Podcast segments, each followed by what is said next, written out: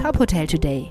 Die Nachrichten des Tages für die Hotellerie von tophotel.de. Mit Maximilian Hermannsdörfer.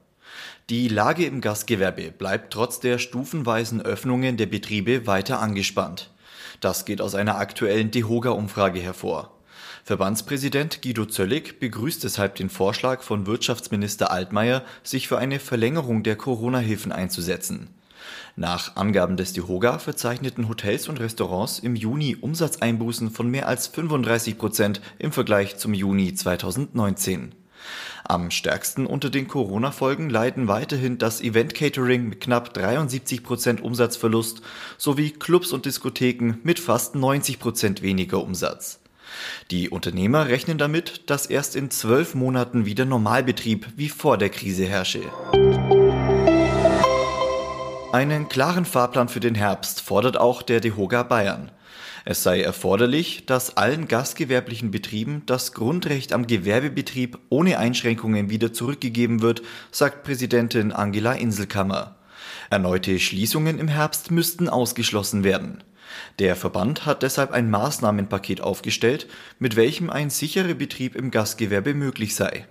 So fordert der DEHOGA unter anderem die Gleichstellung von negativ getesteten mit geimpften und Genesenen.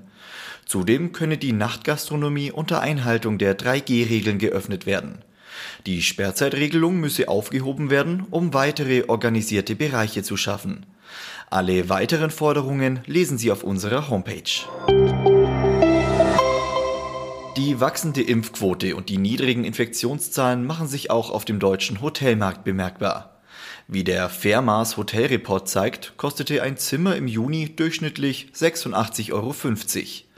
Insgesamt verdoppelte sich die Belegungsrate aller Hotels von 13,8 Prozent im Mai auf 26,2 Prozent im Juni. Treiber sei die Ferienhotellerie, gestärkt durch den Start der Sommerferien in den ersten Bundesländern. Die Hoteldirektorenvereinigung Deutschland HDV und der Verein Fair Job Hotels kooperieren für die exzellente Ausbildung in der Hotellerie. Somit können Partnerhotels ihren Aus- und Weiterbildungsmöglichkeiten das Gütesiegel verleihen. Voraussetzung ist, dass die von der HDV festgelegten Ausbildungskriterien erfüllt und durch die DEKRA beim Audit bestätigt werden.